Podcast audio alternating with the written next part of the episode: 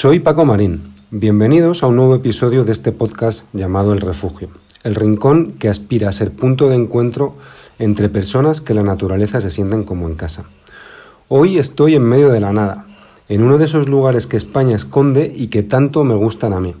En algún sitio entre Extremadura y La Mancha, rodeado de jaras, madroños, encinas, tomillares, alcornoques, y bajo la atenta mirada de venados, corzos, jabalíes, conejos y zorros. Aquí me trae mi invitado de hoy, abriéndome de par en par las puertas de su casa. Naturalista, escritor, periodista, director de cine, realizador, fotógrafo, editor, operador de vídeo, técnico de sonido, comisario de exposiciones, agricultor, ganadero y otras muchas cosas que me dejo por el camino. Se trata del gran Joaquín Araujo. Joaquín, Muchas gracias por tu, por tu generosidad al aceptar mi invitación y abrirme de par en par las puertas de este pequeño paraíso que es, que es tu casa. Intentamos parecernos a la natura y acoger eh, a todos los que se sienten bien dentro del bosque o dentro de las líneas del horizonte me parece absolutamente natural, es decir, que lo llevo puesto como la piel. La, hospitalidad es eh, quizás uno de los grandes dones eh, que tenemos los seres humanos y cómo no compartirla. La verdad que me sorprendió cuando uno manda un email, ¿no? Así a, puerta fría, como se dice habitualmente, eh, pensando en que pueden no hacerle caso. Y, bueno, eh, me ofrecieras no solo venir a grabar el podcast, sino, sino a pasar el día o incluso a pasar la noche aquí a las puertas de tu casa, la verdad que para mí fue una, una grata sorpresa y, te lo agradezco mucho, claro. Tanto más cuando se vive de una forma tan aislada como yo. Eh, aquí no puedes dar eh, unos cuantos pasos y encontrarte con un restaurante o con una forma de hospedaje o un hotel, ¿no? Eh, la, hospitalidad tiene mucho que ver con, el nomadismo, tiene mucho que ver con la, la, dura vida de los aislados, por otro lado, ¿no? Eh, aquí el que se acerca sabe que no va a encontrar los convencionales productos de la sociedad de consumo. Las estereotipadas comodidades están muy lejos. Por tanto, eh, venir a mi casa es compartir mi casa. Echando un vistazo a tu currículum, está claro que aburrirte eh, no te has aburrido. Parece que hoy todo tiende a la especialización, ¿no? Dicen los americanos, que se supone que son los que saben de esto, ¿no?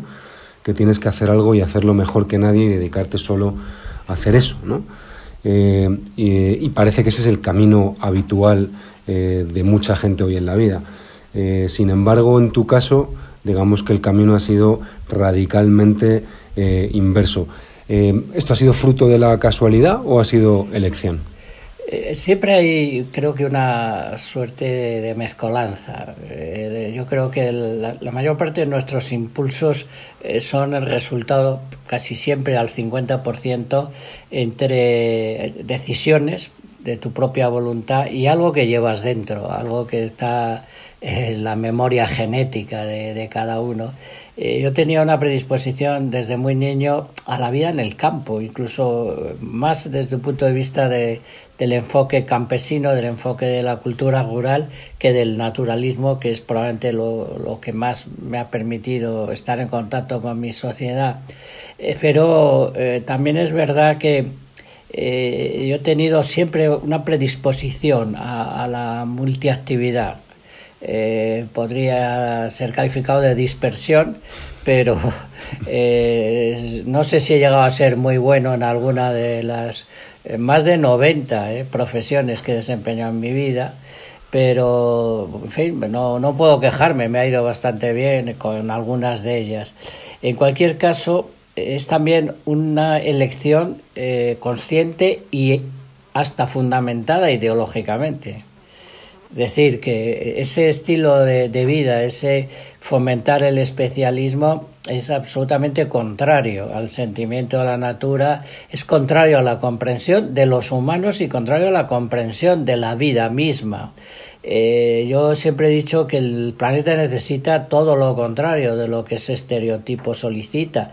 Necesita generalistas, necesita miradas absolutamente panorámicas, eh, necesita multidisciplina. ¿no? Por tanto, eh, estoy muy de acuerdo. Ya termino con una pedantería. Eh, lo dijo ni más ni menos que el máximo pedante que ha habido en la historia de la filosofía española, Ortega y Gasset, eh, llamó al especialismo barbarie. Si eres un especialista, tienes muchas posibilidades de ser un bárbaro tendrás un poco la mente, la mente excesivamente cerrada, ¿no? Sí, porque además como está todo compartimentado, eh, tú profundizas, tú eh, intentas progresar en tu faceta y si eso conlleva la destrucción de otras facetas, de otros ámbitos, incluso destrucción de la natura, de los elementos básicos por la vida, porque claro, un eh, ingeniero nuclear, eh, pues lo único que le interesa es que funcione la central nuclear y lo que conlleve la extracción del uranio o eh, la contaminación incluso a posteriori durante miles de años y tal, pues a lo mejor no le interesa, ¿no? Y por tanto es, es fundamental, ¿no? Que, que seas capaz de, de tener una eh, inicialmente, desde luego, básico tener una cultura general. Y cuando hablo de cultura general me refiero, pues eso, a saber un poco de historia, un poco de filosofía, un poco de geografía, un poco de, de política, un poco de sociología, y luego ya, si me apuras, hasta eh, que es un desiderato, pues ojalá sepas también un poco de música, de ingeniería, de matemáticas y de física. Yo en ese campo desde luego no puedo presumir, pero sí he procurado eh, tener un poquito de cultura. Y como soy campesino, pues todavía soy más culto.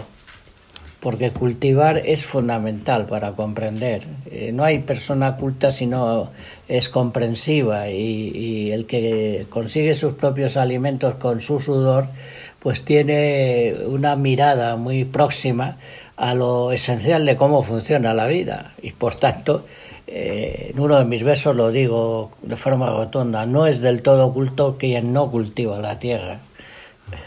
Bendita dispersión no al final es lo contrario de la de la estrechez de miras no es la amplitud de no, y además lo que tú has comentado es, es que no me he aburrido un segundo en mi vida. Es decir y a veces tienes problemas de, elección en un instante. me pongo ahora a esto, me pongo a aquello y tal. Y a veces incluso eh, cuando eh, en una solitaria vida de campesino emboscado, que es la mejor definición de mí mismo, pues a veces das prioridad a lo que no te va a dar un solo rendimiento. Yo muchas veces entre estar en la huerta, que nadie me va a pagar por estar en la huerta, ni, ni siquiera voy a ahogar excesivamente por comer mis propios alimentos, o ponerme a escribir un artículo que me van a pagar, a veces elijo. Elijo posponer el trabajo remunerado y le doy prioridad al absolutamente gratuito. Em, este podcast eh, me está llevando a diversos lugares de, la España más salvaje y menos conocida. Eh, José Díaz, protagonista de 100 días de soledad, me llevó al Parque Natural de Redes, en Asturias. Carlos de Ita eh, me llevó a los bosques de Guadarrama. Em, los hermanos Herrero me llevaron a la nada segoviana. mi amigo Fabio a los ríos de Navarra, Pirineo y a mi querida montaña Valentina y Odil eh, a la Alcarria y al Alto Tajo.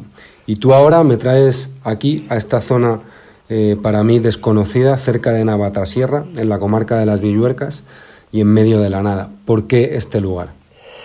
Este lugar es uno de los privilegios que podría disfrutar mucha más gente, pero no sé si por suerte o por desgracia es un lugar despoblado, es un lugar con una escasa presencia de visitantes ajenos a la comarca, prácticamente no hay, no hay turismo, pero eh, aquí tenemos uno de los paisajes, geológicamente hablando, más originales y al mismo tiempo más bellos. Eh, estamos en la España vaciada, esta comarca tiene 220.000 hectáreas y curiosamente 22 municipios, como si hubieran jugado a repartírselo.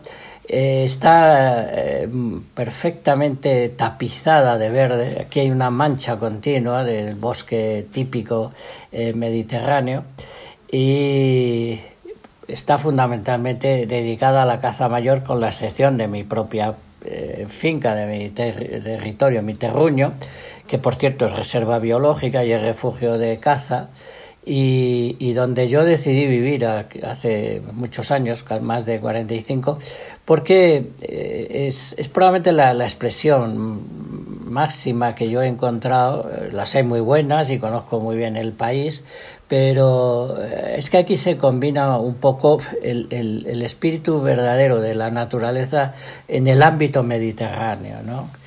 Eh, está toda la gran fauna del, mundo mediterráneo, toda la gran flora del mundo mediterráneo y como eh, no puedo entender la vida sin lo que ya he comentado, sin cultivar, sin, sin ser ganadero, pues claro, eh, aquí se me combinan todas estas posibilidades. campesino emboscado, pero campesino emboscado que gracias a vivir con estos horizontes, con esta profundidad de paisaje, con esta falta de comodidades, eh, esta ausencia absoluta de contaminaciones de todo tipo y sobre todo acústica, pues es un lugar donde he pensado mucho, he escrito mucho, he hecho mucho cine aquí. Eh, es decir, que, que es una suerte de eh, una casi y yo imito a este paisaje. Si yo hago muchas cosas diferentes y he tenido muchos oficios este paisaje también es multidisciplinar y, procuro imitarle estando estando aquí. Eh, aquí anida mucha belleza y uno intenta vivir cerca de la belleza. Em, al final es esta una tierra donde la caza está eh, tradicionalmente muy arraigada, ¿no? De hecho, en, el, en el camino eh, uno no para de ver cotos, cotos privados de caza. Eh, al ser esto un refugio de caza, como tú lo has denominado, entiendo que por un lado los animales no querrán salir de aquí nunca, ¿no? Porque tienen un mal futuro más allá de estas tierras pero no sé si, si tus vecinos, las, si tus personas vecinas, si es que hay alguna, em, se tomarán de igual manera el hecho de que, de que este pequeño trozo de tierra eh, no, no, sea cazable. Bueno, me soportan, se puede decir que me soportan. He tenido solo, en 45 años, solo he tenido un par de conflictos. De, de tener que enfrentarme a, a cazadores porque estaban eh, invadiendo eh, mi territorio que afortunadamente se resolvieron sin especial violencia. ¿no? Eh, desde luego, mm, cuando estás en un, en un ámbito en que eres el único, seguramente en Villorcas habrá pues, quizás 15, 20 mil propietarios, el único que no quiere cazar soy yo. para colmos, porque soy muy conocido en Extremadura, conseguí que me dieran un estatus muy especial que ni siquiera está contemplado en leyes. Yo tengo una especie de, de paraguas amparador, eh, que, que, es la figura de reserva biológica dentro de un gigantesco coto social. Por tanto, eh, estoy, estoy relativamente a salvo, ¿no? Eh, pero a la hora de lo que son planteamientos básicos, sí, hay, sí que hay un grandísimo conflicto. el cazador tiene un tipo de mentalidad eh, que difiere casi absolutamente de la que tenemos los que somos amparadores, somos cuidadores, somos amigos, somos fraternalmente solidarios con la naturaleza, no entendemos la violencia, no entendemos la muerte, ¿no? y todavía menos la que se produce para un suerte, una suerte de disfrute, de gozo. Eh, yo no ve, no, es que no me cabe en la cabeza que matar sea divertido. Eh, y eso que no, no tengo ningún eh, problema especial, ¿no? Es decir, eh, hay parte de lo que comes que ha tenido que morir para comértelo, pero, pero es muy distinto, ¿no? De tener que comer algo que ha muerto que el que sea un placer extraordinario, una diversión. Y eso sí, a veces se nota, se nota... Eh, el, el, escaso goce que yo tengo con la población, las pocas veces que estoy en los bares de los pueblos y demás, porque también es verdad que hay mucha gente que vive cerca de la naturaleza, pero es que esto es monacal, esto de aquí es monacal, o sea, eh, al estar a 15 kilómetros, la taberna más cercana es que como cuesta mucho llegar hay que, tener muchas ganas de, eh, hay que tener muchas ganas entonces eh, sin llegar a ser misántropo porque no en absoluto lo soy soy un ser muy sociable y tengo una vida pública es decir yo para mí ha sido normal hasta la pandemia dar 100 conferencias al año y hacer 30 o 40 programas de radio al año y relacionarme, estoy, eh, en, estoy en casi 40 ONGs colaborando al mismo tiempo. Eh, reuniones y demás. Soy académico y tengo reuniones de la Academia de Extremadura. Es decir, que por todas partes tienes vida social, ¿no? Pero al mismo tiempo, cuando estás aquí, es que eres un monje, eres un eremita, porque estás, pues, además yo paso mucho tiempo completamente solo, porque mi mujer cuidaba de su madre estos últimos seis o siete años, y en consecuencia, pues yo pasaba aquí meses solo, ¿no? Y lo llevo bien, ¿eh? O sea, llevo muy bien el, estar en público y llevo muy bien estar completamente solo. Bueno, es un sano equilibrio, ¿no? Al final... Eh... Es también un poco de fortuna, también debe ser entre que eh, me parece una bella elección y por tanto forma parte de tu ejercicio de libertad y, de tu propia voluntad, pero por otra parte, pues como eres eh, un ser sociable, pues es que no, tienes ningún problema para, para, vivir emboscado y solitario o vivir en medio de la gente y, predicando, como yo digo, en plan de broma o, o hablando por la radio, por la tele. Es, es, es, es, suerte también, ¿eh? es suerte que, que, estoy muy adaptado a las dos realidades. Eh, en todas las relaciones, sean entre personas, con lugares, entre entes incluso, digamos que, exige, que existe un, origen, ¿no? un hecho desencadenante. Em, en tu caso, ¿dónde está ese origen que, que, es el punto de partida de, de, esa relación tan especial que tienes con la, con la naturaleza? ¿Viene de, ¿Viene de familia? ¿Viene de una afición? Pues en mi caso es sorprendente porque eh, quien más, quien menos, eh, sobre todo por el lado que ya he comentado más de una vez de, campesino, porque yo eh, soy más campesino que naturalista, curiosamente, y además considero que se pierden mucho los naturalistas por no, por no tener esa relación directa con lo que crece, con lo que se van a comer, con lo que... Eh, es decir, el, no haberte hecho un queso en tu vida es una desgracia, como otra cualquiera, pero bueno, en fin, me refiero a que casi todo el mundo prácticamente el 90% de la sociedad española eh, en una o dos generaciones ha tenido antecesores con el mundo campesino, con el mundo eh, de la cultura rural. ¿no?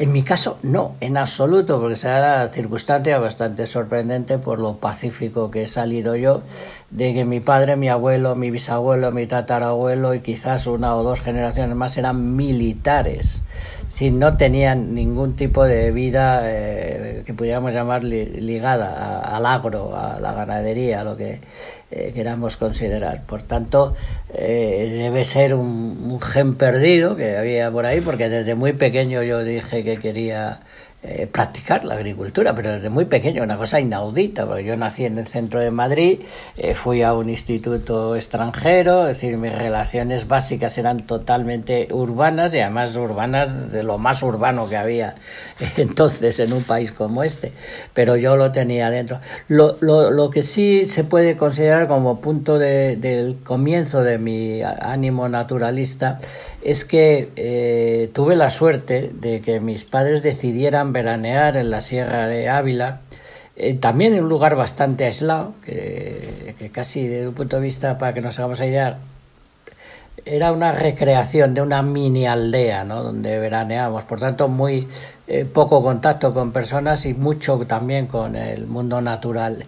Y los largos veraneos que permitía el Liceo Italiano de Madrid, pues me hicieron muy, muy normal el estar en plena naturaleza, estar en pleno bosque, ¿no? En aquel caso eran las grandes pinadas de las Navas del Marqués, de, de Navalperal de Penares, de Hoyo de Pinares, una zona del Guadalajara totalmente emboscada, y eso ya me, también me predispuso. El salto final, este detalle es importante, es cuando eh, yo quiero compaginar eso con, con ser escritor porque también tengo vocación de escritor desde muy pequeño, desde los 12, 13 años yo ya tenía una fijación absoluta eh, con ser escritor. Y, finalmente, y, lo tengo que decir así de claro, cuando descubrí a través de los artículos que Félix Rodríguez de la Fuente publicaba en ABC, de que se podía ser escritor de naturaleza, ahí ya vino algo así como la epifanía. Yo dije, anda, pero si aquí se da la mano todo. O sea, a mí me encanta la naturaleza, me encanta la vida campesina, me encanta escribir y resulta que se puede escribir de estas cosas. Y ahí es donde, y eso ya es bastante mayorcito, yo ya tenía 17, 18, quizás 19 años, ¿no? Ya el, el rizo se rizó del todo eh, cuando poco después me llama Rodrigo Fuente para que me vaya a escribir con él, tú fíjate. O sea que... ¿Cómo, ¿Cómo fue ese...? Porque entiendo que es que tu relación con Félix Rodríguez de la Fuente eh, fue importante luego también a la hora de poder... Oh, importantísima, ¿no?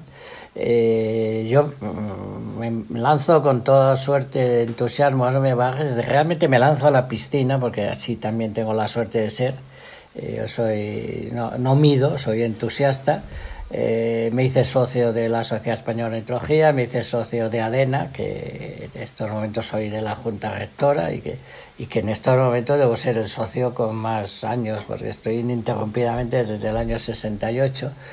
Pero eh, tengo la suerte de, por mi cierta facilidad para escribir, yo empiezo a publicar eh, muy pronto, empiezo a publicar artículos sobre fauna eh, dos vertientes. Por un lado, artículos muy científicos, porque trabajaba como, como ornitólogo prácticamente profesional eh, y ligaba la cátedra de cordados de, la Complutense de Madrid.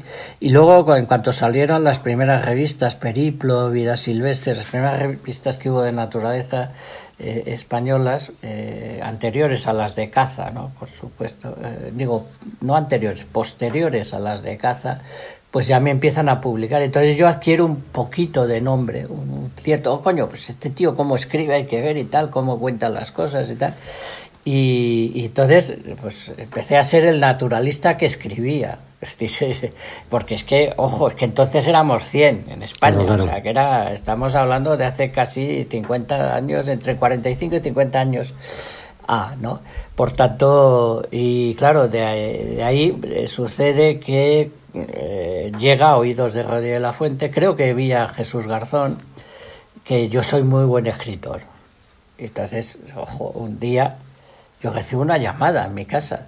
Y tú imagínate para alguien que era, pues eso era un jovencísimo seguidor del hombre y la tierra, que te llamara a ti Rodríguez de la Fuente, pero una cosa como, vamos, del nivel de aparición de la Virgen, directamente, joder, que me llama, y me llama ni más ni menos para invitarme a comer.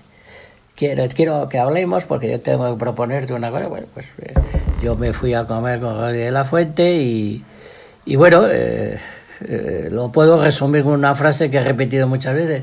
Yo entré eh, en el restaurante Los Porches, allí eh, al lado de, del Parque del Oeste de, Madrid, pues con un sueldo de 9.000 pesetas que me pagaban entre la Cátedra de Cordados y la Sociedad Española de Eritología por estar todo el día trabajando con los pájaros allí y salí con un sueldo de 45.000 pesetas y cinco veces más por ponerme a redactar la fauna ibérica de Salvat. Qué maravilla de comida entonces, ¿no? y claro, tú imagínate, claro, yo me tiro a partir de ese momento porque eh, con Rodríguez La Fuente pasan cosas muy, muy lógicas cuando alguien llega a la notoriedad que él... Y es que todo el mundo le conocía muy bien, todo el mundo sabía, todo el mundo... y, bueno, pues eh, yo matizo yo me pasé los seis últimos años de la vida de Rodríguez de la Fuente yendo todos los días laborables a su casa, a su casa, porque la editorial decidió que para que las cosas fueran más fluidas, eh, yo, a mí me pusieron un despacho dentro de la casa de Rodríguez de la Fuente, o sea que y, y, luego ya pues ya termino con dos anécdotas. Cuando Félix por desgracia se mata a mí me encarga la culminación de la totalidad de su obra, tanto la cinematográfica como la escrita, que por cierto me cuesta cuatro años, que la obra de Radio Fuente no acaba hasta el año 84. Em, dentro de tu amplísima obra, eh, me atrevería a decir, y corrígeme si me equivoco, que, los bosques tienen una especial atención. De hecho, llevas plantados cientos de árboles eh, Ahí matizo, tengo que interrumpir. Mm. Llevo plantados más de 26.000 árboles con mis manos. O sea, que cientos, cientos se queda, se queda, se, queda, corto. no, no, es que ahí como ahí yo no tengo ningún pudor para, para porque también de la misma forma de que lo más orgulloso me siento es de ser campesino, de ser capaz de, de estar hasta ocho horas con un azadón en la mano y, demás, eh, también me siento especialmente orgulloso de haber plantado 26.500 árboles, que además, como anécdota, equivale a uno por día vivido. Si lo hiciéramos... no, no está hecho a posta, en absoluto, lo descubrí azarosamente. Eh, cuando ya llevaba plantados 24.000, descubrí que la media que yo llevaba era de uno por día vivido, ¿no? Y me siento tan orgulloso de eso porque considero que es la respuesta, que, que lo que caracteriza probablemente a, al verdadero sentimiento de la naturaleza, lo que caracteriza a la verdadera cultura, lo que caracteriza al verdadero humanismo es el agradecimiento. Y mi forma de agradecerle a la natura todo lo que me ha dado y sobre todo el que me han publicado, incluso diría que demasiados libros, es que eh, mi forma de ser recíproco, de ser agradecido, es plantar árboles. Porque lo que pasa inadvertido, y esto lo digo con toda la contundencia del mundo, es que eh, en buena medida eh, el sistema, la mediocridad absoluta que reina, y que reina mucho también en nuestro ámbito naturalístico, es que se ha desterrado el agradecimiento. Es, es una tragedia de un, de un volumen absoluto, ¿no? Eh, y por tanto lo, lo, lo, esgrimo, lo esgrimo como, como marca, ¿eh? como estilo de vida, pero además es que lo propongo constantemente. Es decir, eh, ¿qué es el movimiento de conservación de la naturaleza? Una forma de dar las gracias. Que por cierto acabo de descubrir a través de un libro maravilloso que ha sido la norma que también guió a algunas culturas nativas algunos pueblos aborígenes eh, lo, mantenían tan a rajatabla como intento mantenerlo yo, ¿no? Eh, hay, que, vivir dando las gracias y haciendo cosas que supongan el reconocimiento de lo recibido. Eh, palabra clave también, reconocer reconocer de dónde vienen las cosas, reconocer de dónde vienen las ayudas, reconocer las procedencias, tanto culturales como materiales, como profesionales. Y aquí se vive en desbandada. La, gratitud ha sido masacrada por, por el estilo de vida zacanada, por, el, eh, por la ideología del, del progreso y del éxito. ¿no? La soberbia humana está muy alejada ¿no? de, la gratitud. Eh, los, los, arrogantes, los soberbios, los supremacistas, los fascistas, los dominantes, los poderosos, no agradecen nada, se creen que lo merecen. Entonces, eh, por supuesto, eh, la gratitud es... O se lo apropian, ¿no? es como que se adueñan. Pero es que la gratitud, aparte de que, por supuesto, hay mucha hipocresía dentro del comportamiento social, hay muchas veces que, que, el más mangante de todos eh, resulta que es muy simpático y, parece muy dadivoso y, y, da determinadas limosnas al sistema, por así decirlo, al sistema humano, ¿no? Pero, y luego son absolutamente demoledores, ¿no? Pues teniendo en cuenta esa, esa situación, eh, se podría resumir eh, lo verdaderamente honesto, lo verdaderamente rebelde, eh, lo verdaderamente convivencial es ser agradecido. ¿Qué significa estar emboscado, vivir emboscado? Pues tener muchas oportunidades. el bosque precisamente es, es lo que a su vez es más agradecido y lo que merece más agradecimiento. El bosque es la consumación de la creatividad del, proceso evolutivo. El bosque es la complejidad absoluta. El bosque es la acumulación de la belleza. El bosque es eh, la prolongación de, la solidaridad. Eh, en, este planeta no hay ningún conjunto, no hay ninguna comunidad de seres vivos eh, que haga tanto por el resto de las que no están dentro del bosque, pero al mismo tiempo que haga tanto por los que estamos emboscados. Y, para mayor complejidad, si se quiere, pero también para satisfacción, porque cuando comprendes cómo eh, funciona algo, aunque queda mucho, por cierto, por averiguar de lo que hace el bosque y de lo que eh, deberíamos hacer nosotros dentro del bosque, eh, es algo tan hospitalario, es algo que funciona en tantas direcciones al mismo tiempo, es algo que funciona eh, acumulando fórmulas y maneras de encuentros, de vínculos.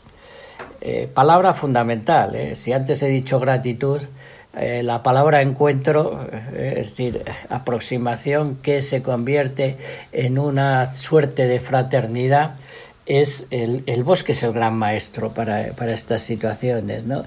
Y, vivir emboscado, pues es, vivir dentro de, la mayor acumulación de proposiciones maravillosas, la mayor concentración de vida, el mayor despliegue de belleza y culmina con quizás eh, el aspecto más sobresaliente, la calma el bosque literalmente está eh, emitiendo eh, y a veces algunos descubrimientos científicos mantienen que, que, además es un efecto bioquímico, ¿no? Eh, yo siempre he dicho, porque me han llamado muchas veces la atención por lo extraordinariamente pacífico, sereno que soy, ¿no? Y yo digo que, que cómo no voy a ser un hombre pacífico y sereno si vivo en el bosque, porque la primera cosecha del bosque es la serenidad. Te defines como, un campesino que dedica buena parte de su tiempo a la agricultura ecológica. Y yo, muy a, muy a mi pesar, aunque, aunque huyo al monte cada vez que puedo, eh, me considero un tipo de ciudad. Em, ¿Cómo es la vida de un campesino en el siglo XXI? Pues probablemente uno de los mejores modos y maneras de estar. Es decir, eh, mucha gente lo considera penoso, aburrido, duro físicamente y hasta eh, probablemente cansino, ¿no? Pues a mí me sucede todo lo contrario. Yo considero, para empezar, que, que levantarte a las 6 de la mañana y ver las primeras luces del día ver las claras claritas que decía el poeta, eh, el que la luz de pronto te, despierte todo, que, oigas eh, el noventa y tantos por ciento de los días año oigas los coros del amanecer, eh, pues, es, ya, eso ya es un privilegio, ¿no? Luego el ver crecer a lo que te va a permitir crecer, eh, es un principio de, satisfacción normal, directa, porque es práctica, porque te va a alimentar, pero, pero también es un principio estético y, ético. Eh, ¿Cómo tratas a las plantas? Pues para colmos con un gran esfuerzo físico, pero le das de comer eh, lo que más prefieren ellas comer, les das de comer materia orgánica, compost, humus, estiércol. Eh, luego regar como riego yo por la privilegiada situación de vivir en una montaña, es que yo puedo beber, yo puedo beber en el surco que estoy regando. ¿Por qué? Porque el agua nace a, pocos metros de mi casa, nace en manantiales, en diferentes manantiales, la, encauzo y puedo perfectamente beber. Entonces, eh, precisamente ahora estoy escribiendo un, libro, eh, será el 114, por cierto, y, es un libro sobre el agua. Ya he escrito otros bastantes escritos sobre, sobre el agua. ¿no? Hay un capítulo entero que, le he dedicado al acto de regar y, es que es fascinante, te conviertes en una suerte de clima, te conviertes en una cuenca hídrica tú mismo, a pequeñísima escala, evidentemente, pero, pero eso también te llena de satisfacciones. Luego cuando estás, para como cuando tienes tu huerta en medio del bosque, es que estás regando y, por poner solo un par de ejemplos, yo un día estaba regando y se posó a menos de 10 metros un búho real, otro día estaba regando y, las águilas perdicidas hicieron su parada anuncial encima de mi cabeza. Eh, en la huerta llegan a verse 30, 40 especies de pájaros distintos que además con los que comparto eh, una porción de la, de la cosecha. Bueno, pues todo, todo eso es, es satisfacción, ¿no? Y luego supongo que está el lado un poquito más hedonista, ¿no? Y es que, ojo, ojo, qué rico está lo que comes. Claro. Qué rico, qué rico. La recompensa. Es decir, eh, espero que pruebes tú también, pero claro, tú comes cosas que estaban vivas unos minutos antes, ¿no? Entonces, eh, no, es lo mismo. Entonces, pues, pues todo eso, como, pues, pues ser campesino. Y luego, insisto, hay un poema mío que ha tenido cierta repercusión, porque lo han publicado, Yo soy socio de honor de la Sociedad Española de Agricultura Ecológica y tienen una revista, ya han publicado ese poema en esa revista, se llama Orgullo ser campesino. Y entonces, eh, justo después de ese verso que he citado, no es del todo oculto el que no cultiva la tierra, eh, añado dos más. Eh, por tanto, cultivo, cultivo para ser culto, cultivo para comprender. Porque, y por eso tiene el aspecto, por desgracia, muy abandonado de eh, pocas cosas hay más pedagógicas. Eh, la natura en su conjunto es todavía mejor maestra, pero la huerta debería ser algo obligado en el sistema educativo porque enseña mucho y enseña a comprender todos los procesos ecológicos esenciales, todos los procesos ecológicos esenciales y todos los sistemas eh, de funcionamiento de la vida se reproducen en pequeña escala en la huerta. Por tanto, eh, se comprende mucho más, eh, tanto tu condición humana como tu condición natural, siendo campesino. Sin embargo, el campesino desde el punto de vista social, cultural, económico, tradicionalmente ha sido maltratado ¿no? por, por, por, la sociedad. ¿Por qué? Es una de las grandes tragedias. Históricamente una de las grandes tragedias es la evolución eh, que parte, aparte de una arrogancia supremacista, es el poder está en las ciudades, el poder es eh, lo que descalifica eh, y lo que considera que es inferior cuando sucede todo lo contrario. Me parece uno de los mejores pasajes del libro del Tao, que dice algo que como ha sido traicionado tanto, se traiciona cada segundo y más en este modelo hiperacumulativo en el que vivimos, lo, lo inferior necesariamente es el fundamento de lo superior. Si lo miras de cara al bosque, las raíces son más importantes que la fruta que cuelga del árbol, porque las raíces son lo que está sosteniendo, alimentando y tal. Por tanto, la cultura rural, el campesinado, eh, es lo realmente importante en todos los momentos de la historia, incluso ahora con la hiperabundancia de tecnologías para comer o para obtener alimentos. Eh, es que somos el fundamento, ¿no? Lo que pasa es que como la historia se escribe en las ciudades, la historia la escriben los, los ricos, ¿no? pues, pues vivimos la, la, aberración de que la cultura rural haya sido aniquilada prácticamente en el planeta, queda poquísimo de la verdadera cultura rural, cuando está en el lado de las soluciones a casi todos los problemas ambientales y económicos, ojo. ¿eh? Es decir, lo que no eh, será viable, y por eso estamos amenazados de colapso, eh, además va, a coincidir, curiosamente, las mejores extrapolaciones de cuándo vendrá el colapso, coincidirá con eh, la llegada del 70% de los seres humanos viviendo en ciudades. en el momento que el 70% de los humanos vivan en ciudades, se producirá un colapso.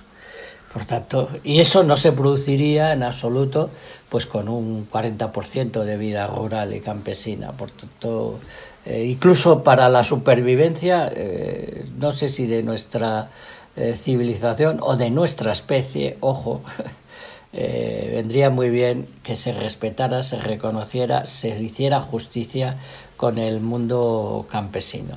Y todo lo del vaciamiento, todo lo eso, en el fondo parte más de la injusticia distributiva, de la, de la escasísima remuneración por el trabajo que se hace en el campo que por otros motivos.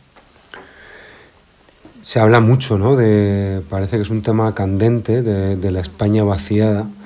Em, y, claro, en esa España vaciada que se está vaciando em, eh, hay una sabiduría rural Em, que, entiendo se puede perder, ¿no? Porque se habla mucho de nuevas formas de vida en el campo, pero parece que eso desecha ya a las, a las tradicionales, ¿no?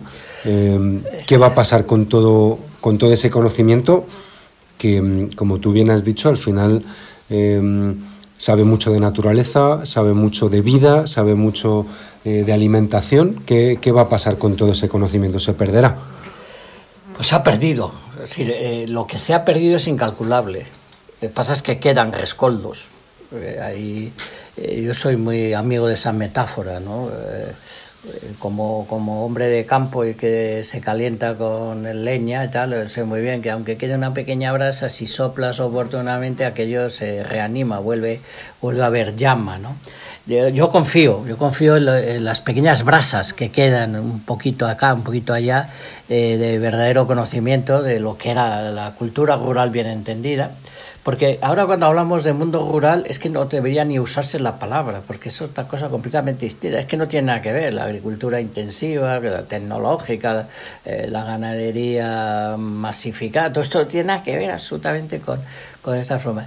Y entonces eh, sí, porque eh, no, no, debemos separar en ninguno de los campos, ni siquiera en la investigación biológica convencional, ¿no?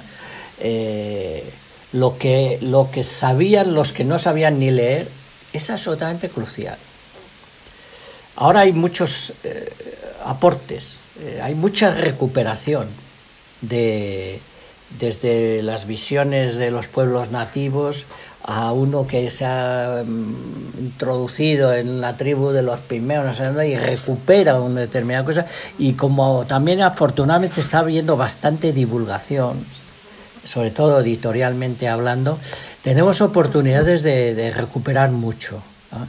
Y luego ya vendría lo de la honestidad, eh, intelectualmente hablando. Pues sí, porque hay mucho rural, hay mucho que ah, yo me voy a vivir al pueblo, ay, yo vivo en el campito, yo tengo un chalecito y tal. Claro, vivir en el campito con wifi y tal, bueno, eso vale, pero, pero es otra cosa, ¿no? Y tal, y luego dice, no, es que yo. Teletrabajando. yo tengo huerta y, tienen 14 matas de tal, claro, Pero bueno, esto forma parte de de, la permanente falacia que hay en todos los...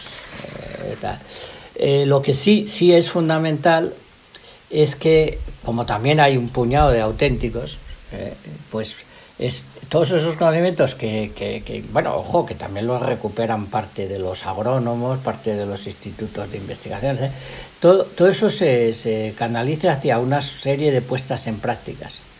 Eh, que, pues, por ejemplo lo que yo hago aquí, yo aquí mantengo todo lo que es eh, agricultura ecológica, lo llevo practicando 45 años y simplemente porque yo todavía estoy vivo, pues eh, aquí está, aquí está llevado a la práctica un conocimiento ancestral, ¿no? Entonces es, es así.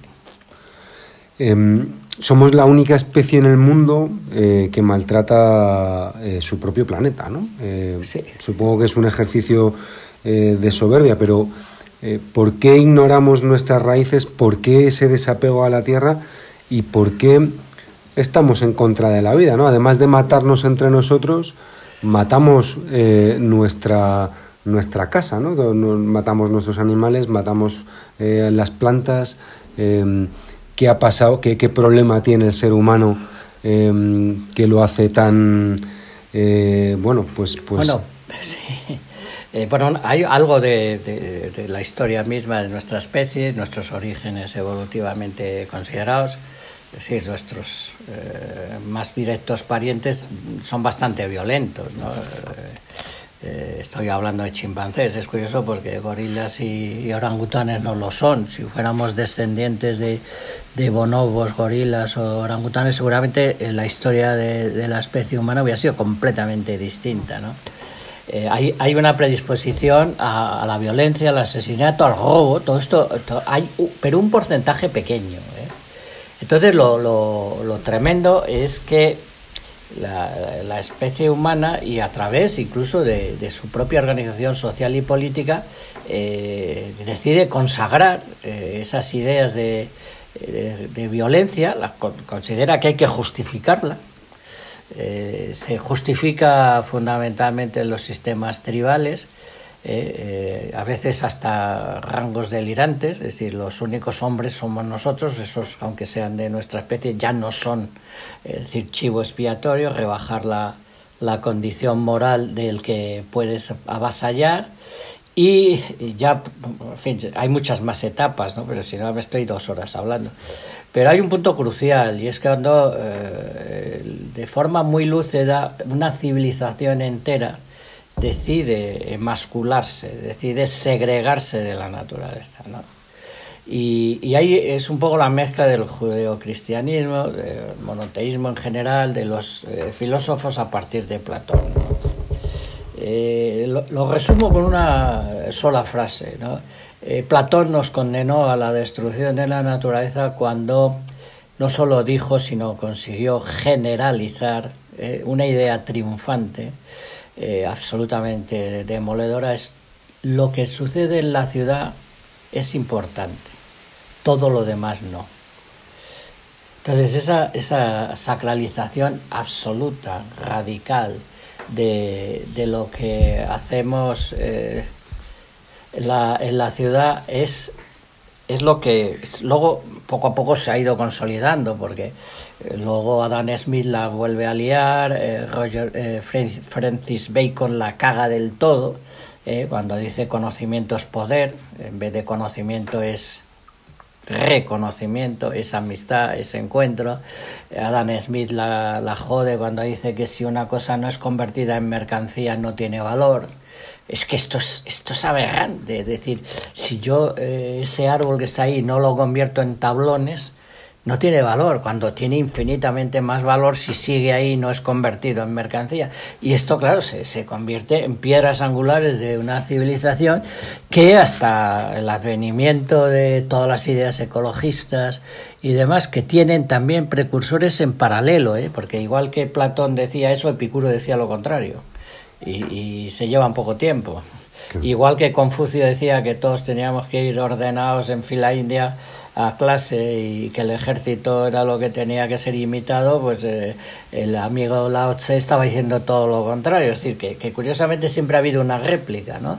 Lo que pasa es que en este caso los pensamientos fraternales, y cuando digo fraternal, tú fíjate, en toda la historia de la Iglesia Católica solo ha habido un personaje significativo que fuera fraternal, que es Francisco así, todos los demás fueron imperialistas, dominadores, eh, unidireccionales y demás, ¿no?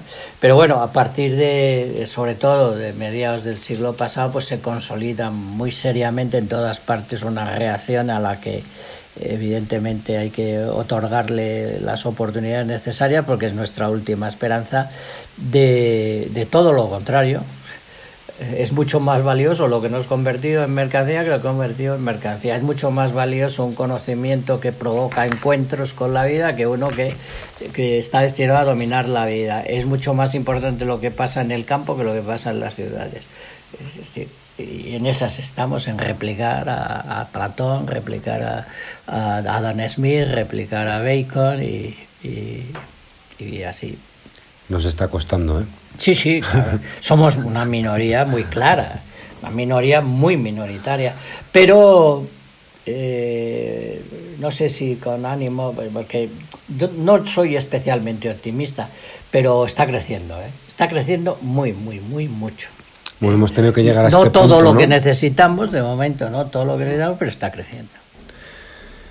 Eh, tengo la sensación de que muchas de las medidas que se toman para, para proteger la naturaleza eh, tienen que ver con la prohibición.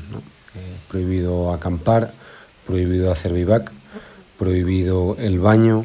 Em, ¿Qué opinas? Mi sensación es que, que eh, desde mi punto de vista, no es la mejor manera de proteger la naturaleza si creas una especie de, barrera que no nos permite sumergirnos en ella, ¿no? sino que la convierte prácticamente en una especie de, escaparate que uno observa desde cierta distancia. Eh, ¿Qué opinas de todas estas prohibiciones? ¿Dónde, dónde quedan las experiencias? Bueno, eh, son un mal necesario y, y ojalá pudiéramos eh, reducirlo. Es decir, eh, yo por un lado, desde un punto de vista muy personal, y, y, lo digo para que se entienda, yo también tengo mi, mi lado ácrata y mi lado hippie. Yo, yo, para empezar, a los 17 años fundé una comuna hippie eh, y curiosamente agraria. Yo la primera vez que me fui a vivir al campo a vivir de lo que cultiváramos tenía 17 años. O sea que, que, que estoy muy al... Eh, por un lado estoy muy cerca del prohibido prohibir eh, del mayo 68. Es decir, que yo, imagínate que yo en el 68 me hago ecologista en medio de las eh, medio revoluciones que hubo entonces y demás y de las absolutas constataciones de que el sistema económico no tenía salida en realidad porque eso es lo que fue el mayo del 68 ¿no? una rebelión contra algo que cada vez que, que, pasa más tiempo pues se ve que es más peligroso para todos ¿no? pero eh, como, como somos eh, muy poco cultos ¿eh? como la naturaleza siempre ha sido un chivo expiatorio, como un sparring que podía aguantar todos los golpes, pues ciertamente eh, una parte de la protección de la naturaleza se hace a golpe de prohibición. ¿eh?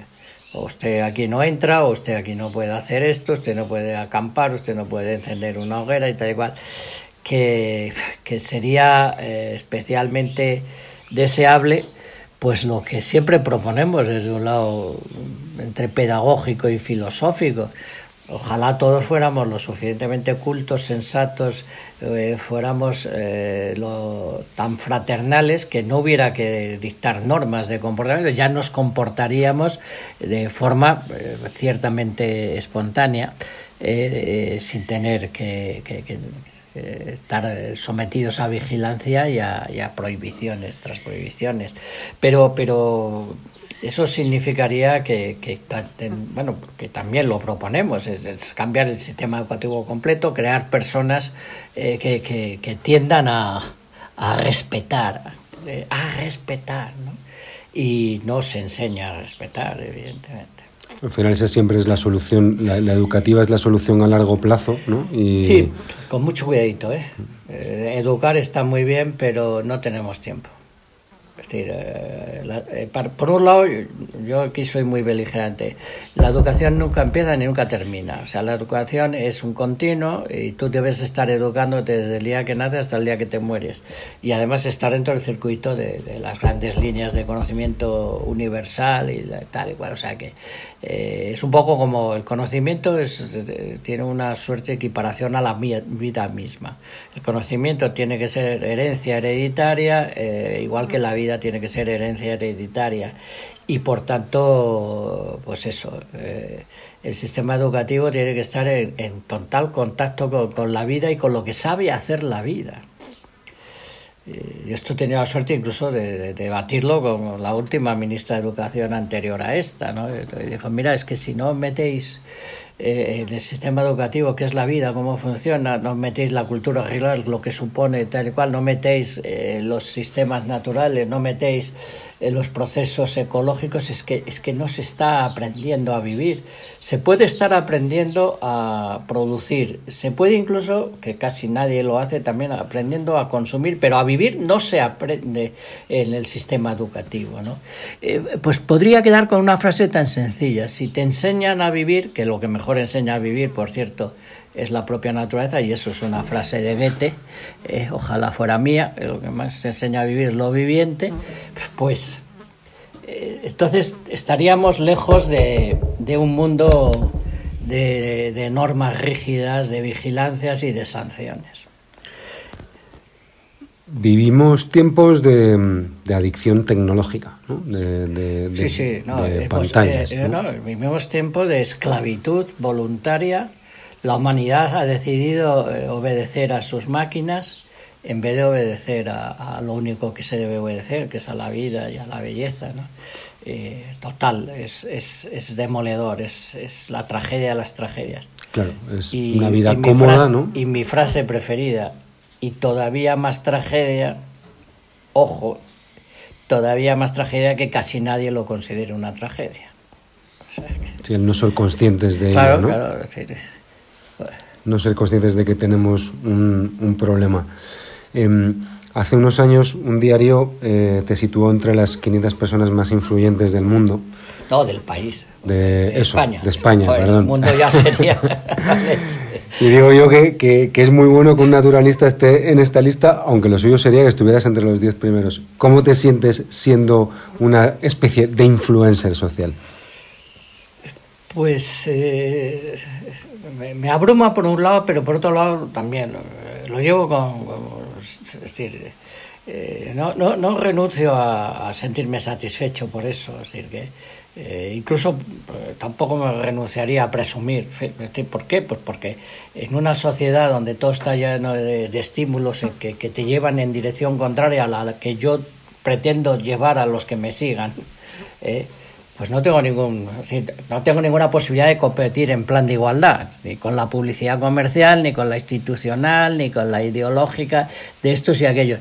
Pero eh, eh, hasta donde yo llegue a las personas a las que he hablado mis conferencias redes sociales pues eh, estoy poco, pero bueno, en Twitter tengo casi 34.000 eh, seguidores, en fin, pues, intento que tengan contacto con otras.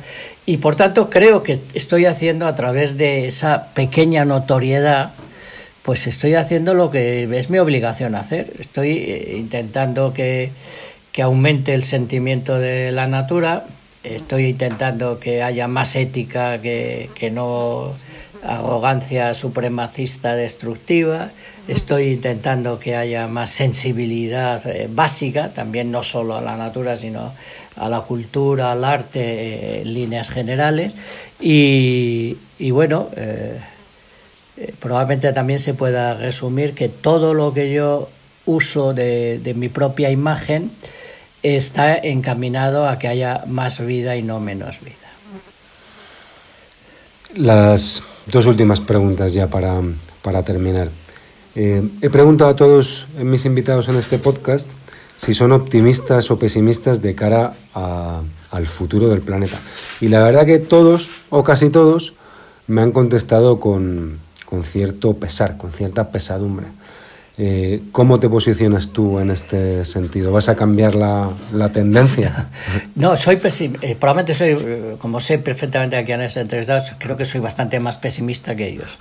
Porque soy más viejo y porque sé bastante más desde el punto de vista de, que ya sabes que más sabe el diablo por viejo que por diablo.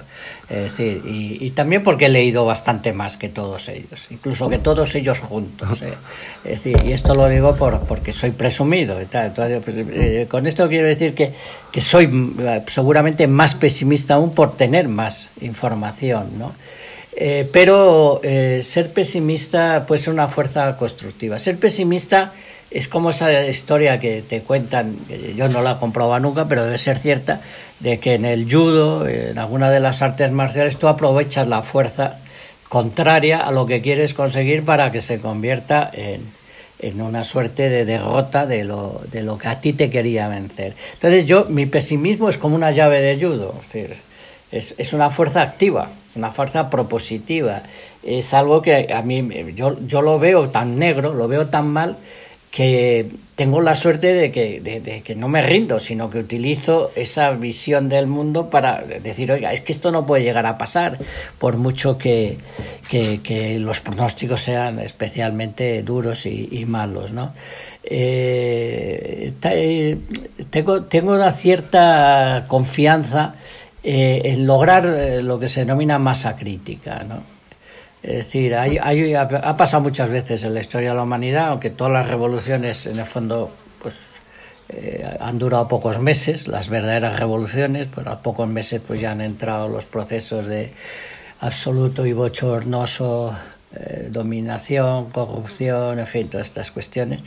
Pero, pero yo creo que, que puede darse todavía el alcance de una masa crítica y que haya una suerte de efecto dominó eh, yo estoy muy expectante ante el posible eh, resultado favorable a los verdes en las próximas elecciones alemanas. Si de repente hay un primer país que es de los más importantes de toda la tierra, que, que se alcanza una victoria electoral de un partido ecologista, podría ser la primera ficha del dominó. Eh, por eso, eh, pesimista, las tenemos eh, verdaderamente duras y difíciles, pero primero por espíritu, primero porque no se debe uno rendir ni aunque tenga el cuchillo en la garganta. en absoluto se debe uno rendir lo he citado mil veces, pero siempre digo que la frase más maravillosamente optimista de, la historia del mundo es de Martin Luther King. Y dice, y fíjate en mi caso, que, soy un plantador de árboles, aunque yo supiera que mañana el mundo acaba, hoy plantaría un árbol. Y a partir de, y a partir de ahora, Joaquín, eh, próximos planes, próximos libros, próximos proyectos. Pues eh, por suerte, a pesar de que podría estar jubilado hace bastantes años, eh, sigo totalmente activo. Eh, sigo trabajando en prácticamente todos los campos que he tocado, en los campos convencionales, el mundo Eh, sigo, por supuesto, en los privados, en los de la cultura rural, sigo obligadamente eh, trabajando, ¿no? Es decir, mañana seré durante media hora carpintero y pasado mañana mecánico y el otro albañil y, seré ganadero, agricultor y silvicultor todos los días del año. Pero en el campo de prensa, radio, televisión, conferencias, exposiciones, que estoy activo eh, en el cine mismo, aunque es el que menos activo estoy últimamente, pero me han encargado una película el gobierno vasco. Eh, sigo, estoy, sigo haciendo exposiciones, tengo dos exposiciones en carpeta. Estoy escribiendo mi libro 114, 113, 114 y 115 a la vez, siempre escribo varios libros al mismo tiempo, por tanto estoy escribiendo tres libros, eh, sigo escribiendo ininterrumpidamente desde hace más de 40 años. Eh, sigo dando conferencias, es decir, ahora ya en septiembre vuelvo a tener eh, una docena de conferencias en el mes eh, y, sigo escribiendo artículos, ahora sobre todo en el Confidencial, que tengo un blog cada 15 días, sigo escribiendo muchos poemas, muchos aforismos, sigo escribiendo a mano, con tinta, con pluma y, demás. Y, y, sí, que sí, que sigo. Y por supuesto, eh, sigo como activista en, pues, en muchas organizaciones, eh, treinta y tantas, casi cuarenta. O sea que, que, que, que, no. Es decir, estoy lo más alejado que se pueda uno imaginar de la jubilación. Bueno, pues hasta aquí este nuevo episodio del podcast. Eh, gracias Joaquín por tu, por tu disponibilidad y por, y por aceptar esta, esta invitación. También por la hospitalidad al abrirme las puertas de tu casa y ahora eh, iremos a dar buena cuenta de, de esos frutos de, de, tu huerta. Has llegado en un momento muy oportuno. La, la huerta produce ya todo. Qué bien. Y como siempre, gracias a todas las personas que están al otro lado y que, y que de alguna forma apoyáis este podcast. Ya sabéis que lo podéis escuchar en mi web, en pacomarinfoto.com, en Spotify, en Apple Podcast y en iVoox. Y bueno, no dejéis de darle difusión para que esta comunidad de gente sensible a la naturaleza sea cada vez más grande. Nos vemos en el siguiente episodio y un gran abrazo a todos.